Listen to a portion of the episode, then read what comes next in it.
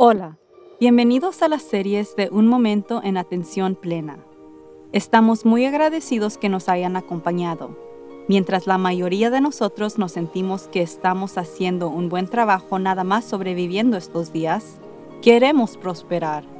Queremos ayudarle a poder aprovechar su potencia total y esto empieza con una fundación en atención plena. La atención plena mejora su bienestar mental, emocional y física. La clave de poder estar más presente en atención plena es simplemente practicar. Esperemos que este podcast le proporcionará el conocimiento, la inspiración y motivación. Usted puede vivir una vida mejor y nosotros le ayudaremos por el camino. Entonces, vamos a empezar. Uno de los temas que frecuentemente me preguntan que cubra durante talleres o presentaciones es cómo manejar el tiempo. La opinión en general parece ser que no hay suficiente tiempo esos días para hacer todo. Pero eso no es cierto.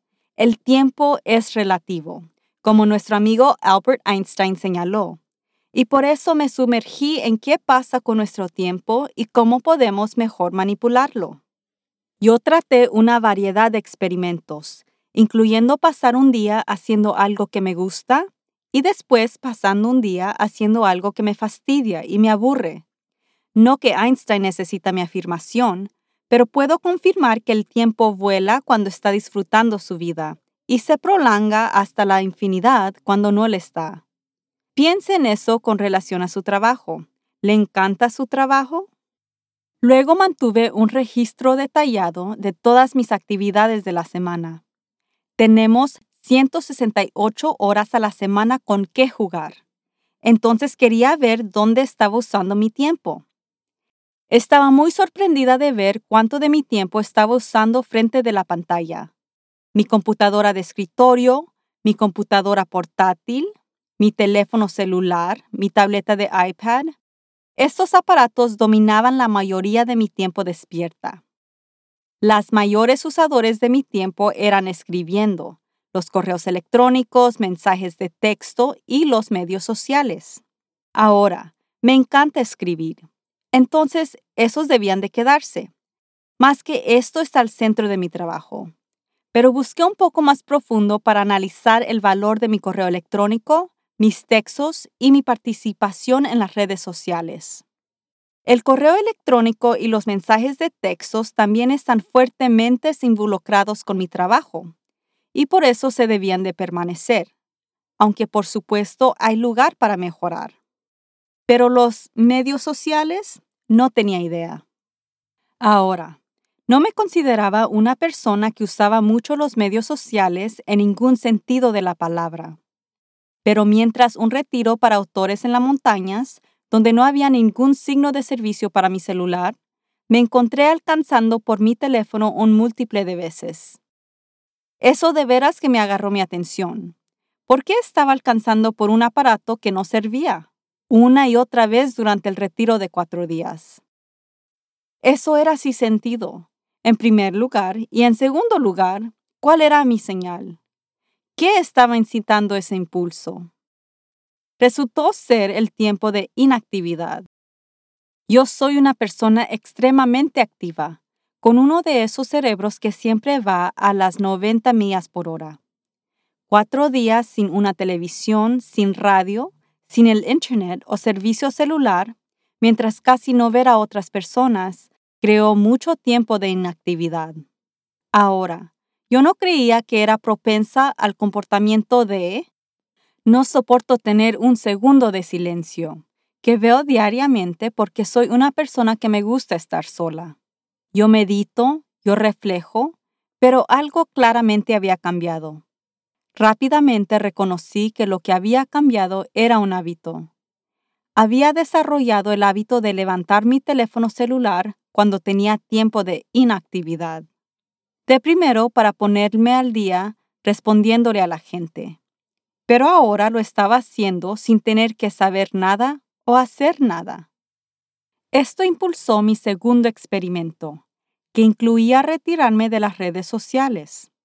Apagué todas las notificaciones, quité Instagram y Twitter de mi teléfono y moví la página de Facebook hasta el fondo para no poder verla automáticamente. También puse horarios programados tres veces al día para revisar mi correo electrónico y apagarlo el resto del tiempo. Continué mandando mensajes de texto como lo hago normalmente, porque uso esto para mi trabajo también, y es mi vehículo primario para conectarme con mi familia y amigos. Absolutamente impactante. El primer día que me adhirí a este plan, por las dos del mediodía, me di cuenta que no había nada más que hacer de mi trabajo. Nada. A las dos del mediodía. Normalmente siempre trabajo hasta las seis de la tarde y nunca acabo en verdad. Esto se hizo un patrón de conducta toda la semana. Entre las dos y tres de cada día había terminado todo lo que debía de hacer. ¿Sería posible que estaba echando a perder de tres a cuatro horas cada día con mi viejo patrón de comportamiento? El objetivo mayor de las compañías de medios de comunicaciones sociales es de hacernos querer ver, de desplazar hacia abajo y hacer clic en nuestros aparatos móviles todo el día. Los servicios de transmisión streaming quieren atraernos para seguir viendo. Es la razón que el video siguiente empieza automáticamente sin que uno haga clic en el botón. Facebook hace lo mismo con sus videos en su plataforma. Solamente empiezan y uno se queda viendo, fascinado y sin pensar. Los americanos ahora pasan un promedio de 10 horas con 39 minutos al día viendo su pantalla. Estamos continuadamente bombardeados con notificaciones. Podemos ver un múltiple de temporadas de series de televisión compulsivamente con los servicios de transmisión streaming. Tenemos aparatos inteligentes que nos dejan saber cuándo caminar, respirar, beber agua y mucho más.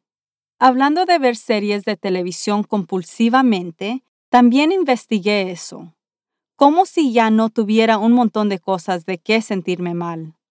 Empecé a ponerle atención al tiempo que pasaba viendo Netflix y Amazon Prime Video, mis dos fuentes primarios para transmitir y ver videos.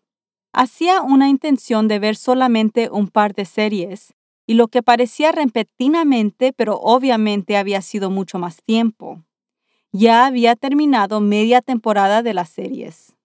He perdido toda la razón. Me siento un poco angustiada cuando Netflix me pregunta, ¿todavía está viendo el programa? Hasta Netflix se ve preocupado por mi comportamiento convulsivo. Las notificaciones son otros problemas completamente. Cada vez que una campanita, un pitido, una grabación chistosa, un pitidito musical o cualquier otro sonido ingenioso que hemos programado en nuestros aparatos empiezan a sonar, nuestras mentes están siendo retiradas de lo que estaban enfocando. Si es como yo, tiene muchas notificaciones durante todo el día, en la noche también. Si no pone su teléfono en modo de avión, que lo debería de hacer. Entonces, ¿qué estamos recibiendo a cabo? Una enorme pérdida de productividad, junto con el deseo para más entumecimiento. Resulta que muchos de nosotros nos estamos haciendo adictos. Programas de adicción están empezando a salir por todas partes. Acabo de ver hace unos cuantos días que alguien ha creado un programa de adicción para el videojuego de Fortnite, porque tantas personas no pueden parar de jugar. También estamos teniendo nuevos problemas de salud, como problemas de pescuezo, problemas con el dedo pulgar, problemas de visión y mucho más. Todo por el tiempo que estamos pasando enfrente de la pantalla. Ahora, Estoy seguro que muchos de ustedes van a decir que no juegan juegos de video o no ven series de televisión compulsivamente, que su tiempo enfrente de la pantalla es solamente para su trabajo y que debe de hacerlo. Bueno, eso era mi excusa en el principio también, hasta que en verdad me puse a analizarlo. Mi trabajo es escribir, pero mientras estaba en el retiro no debía de estar chequeando Facebook para mi trabajo. No debía de estar desplazando hacia abajo en Instagram. Simplemente estaba exteriorizando un hábito de comportamiento sin pensar de ninguna manera, que es prácticamente lo contrario de estar presente en atención plena. Y si está seguro que el tiempo que pasa enfrente de la pantalla es en verdad para trabajar, entonces le pediría que considere si eso es un problema. Adicción al trabajo no es simplemente definido con trabajar muchas horas. La adicción al trabajo, en verdad, según el psicoterapia Brian Robinson, profesor emérito de la Universidad de Carolina del Norte en Charlotte, es la inhabilidad de apagar los pensamientos sobre el trabajo. Entonces, ¿cómo va a apagar los pensamientos sobre su trabajo si su aparato lo está recordando constantemente de su trabajo? No importa si no usa su aparato cuando no está trabajando. Nada más recibiendo las notificaciones interrumpe su tiempo de descanso e inyecta una corriente de estrés a su sistema. Al menos que trabaja en medicina de emergencia o para la seguridad nacional, en verdad, ¿es necesario que esté disponible en su tiempo libre o mientras duerme? De mis experimentos deduje a dos culpables principales de no tener suficiente tiempo. El primero, la mayoría de la gente no entiende que sus cerebros no pueden realizar múltiples tareas a la vez. Cuando intenta hacer dos o más cosas simultáneamente, su cerebro debe de brincar a un lado al otro para enfocarse en esas tareas. Cada vez que su cerebro cambia de tarea, toma varios segundos para reenfocarse en cada tarea. Los estudios enseñan que cambiar de tarea a la vez en realidad nos hace más lentos, crea más errores y agota la claridad de su mente. Entonces, realizando múltiples tareas a la vez, que en verdad es cambiar de tareas, es ineficaz y inefectivo. Las notificaciones de los aparatos provocan el cambio de tareas y, en segundo, la tecnología fue creada para servirnos, pero ahora nosotros estamos sirviéndole a ella. Eso suena muy como ciencia de ficción, pero yo creo que es cierto. Ahora, estamos acondicionados a dirigirnos a nuestros aparatos para mucho de nuestras vidas. Y mientras estoy de acuerdo de que la tecnología sea para servirme a mí, para poder trabajar menos, eso no es en verdad lo que está sucediendo. Estamos gastando innumerables horas en inútiles tareas que nos agotan y nos desconectan, pasando más y más tiempo enfocados en nuestros aparatos y menos tiempo conectándonos entre sí. La empatía, la compasión y la interacción se ven afectadas. Nos convertimos en una cultura hostil, perdemos el significado profundo y nos convertimos más superficial. Nancy Collier, autora del libro titulado El poder de apagar, la manera en atención plena de permanecer sano en un mundo virtual, lo resume bien. Ella dice, aunque es útil en muchas maneras, lamentablemente la tecnología nos hace más fácil de actuar y por eso tiene el potencial de fortalecer y apoyar nuestras tendencias de inconsciencia y de escapar. La tecnología facilita el impulso humano natural de escapar el momento, de evitar lo que es difícil y buscar el placer a todo costo. Nada de esto crea la felicidad, la paz o el bienestar al final. Entonces, ¿qué estamos haciendo y por qué? ¿Por qué estamos dispuestos a vivir la vida constantemente estresados y en alerta? He recibido cada excusa que se podría imaginar de mis clientes. ¿Mis hijos me necesitarán? ¿Mis empleados podrían necesitar algo? ¿Mis padres necesitarán ayuda? ¿Mi jefe lo exige? Todo lo que puedo decir es que de un modo u otro, la humanidad ha sobrevivido por mucho tiempo sin la habilidad de permanecer conectados a la tecnología 24 horas al día, 7 días a la semana. Los hijos de alguna manera sobrevivieron sin tener acceso inmediato a sus padres las 24 horas al día. Empleados averiguaron qué hacer mientras el jefe no estaba disponible.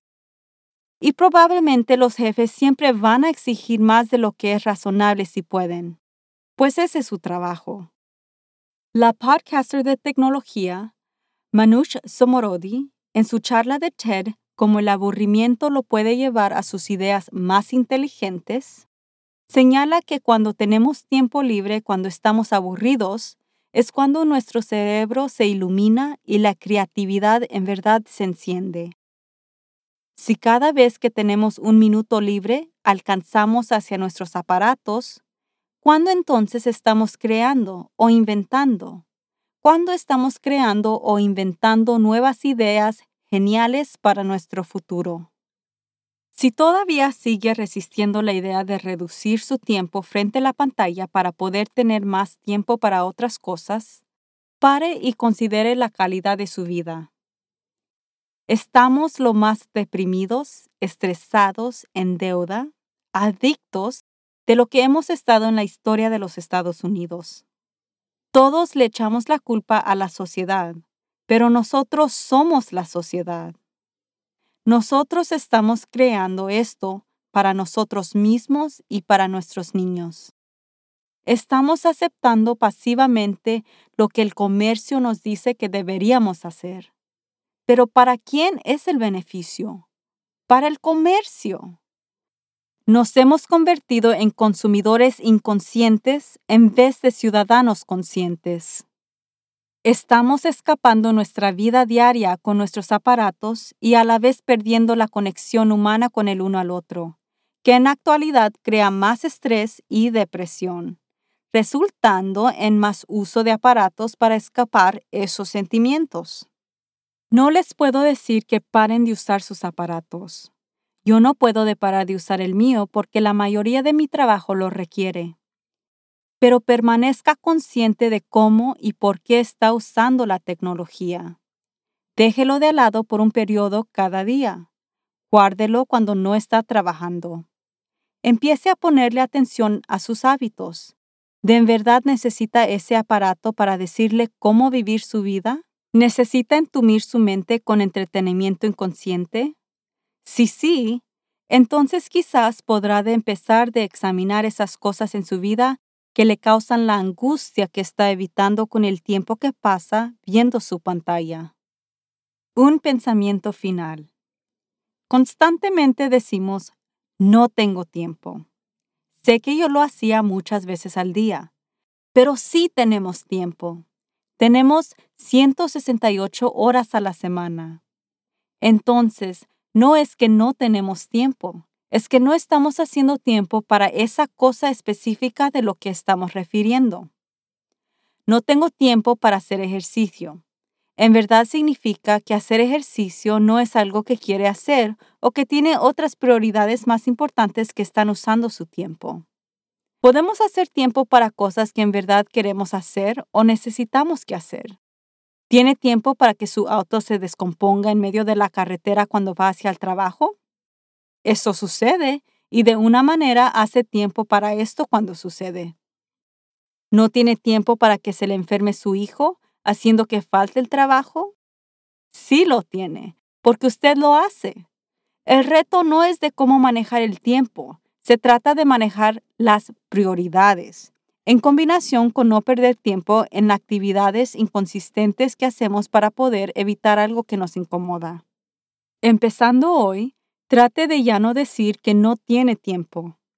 Empiece a ponerle atención a las cosas que están siendo su prioridad y empiece a cambiar los hábitos con la tecnología que en verdad no le están sirviendo para una vida exitosa y con propósito.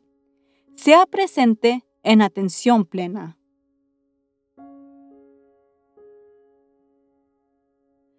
Vamos a terminar hoy con una meditación de tres minutos enfocándonos en permanecer quietos.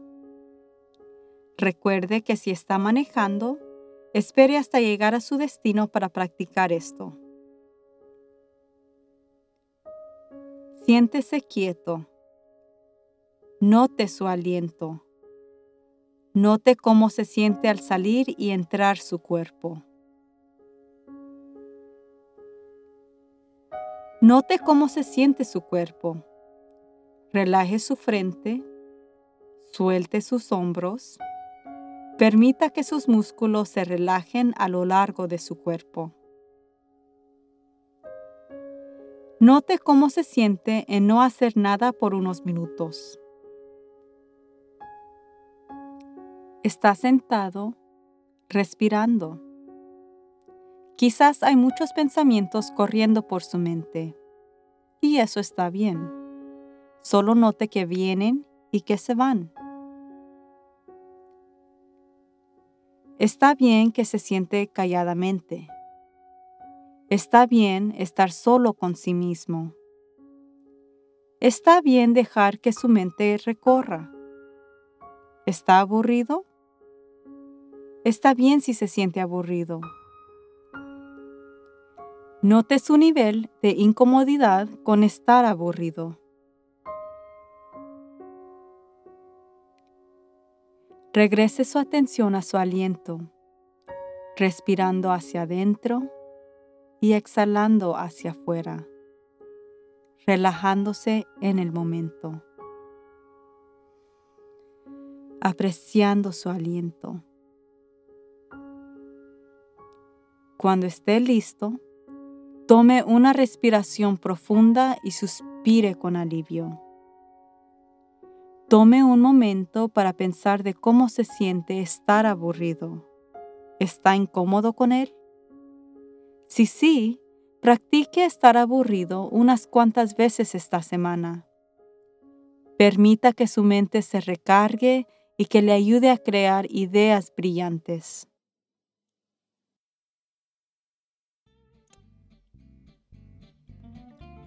La vida nos ofrece muchas oportunidades abundantes para simplemente sobrevivirla. Nuestra intención es de apoyarlos en florecer a través de una vida con propósito y sentido. Hasta la próxima y recuerde de estar presente en atención plena. Suscríbete a la serie Un Momento en Atención Plena con Teresa McKee en iTunes Síguenos en Tap to Thrive y por favor déjenos una calificación para saber si este podcast es útil para usted. Un momento de atención plena es producido por Work to Live Productions. La anfitriona es Teresa McKee y la versión en español es traducida y grabada por Paola Tile. La música del comienzo es Retreat de Jason Farnham. La música al final es Morning Stroll de Josh Kirsch, Media Right Productions y la música para la meditación es Meditation Impromptu 01 por Kevin MacLeod.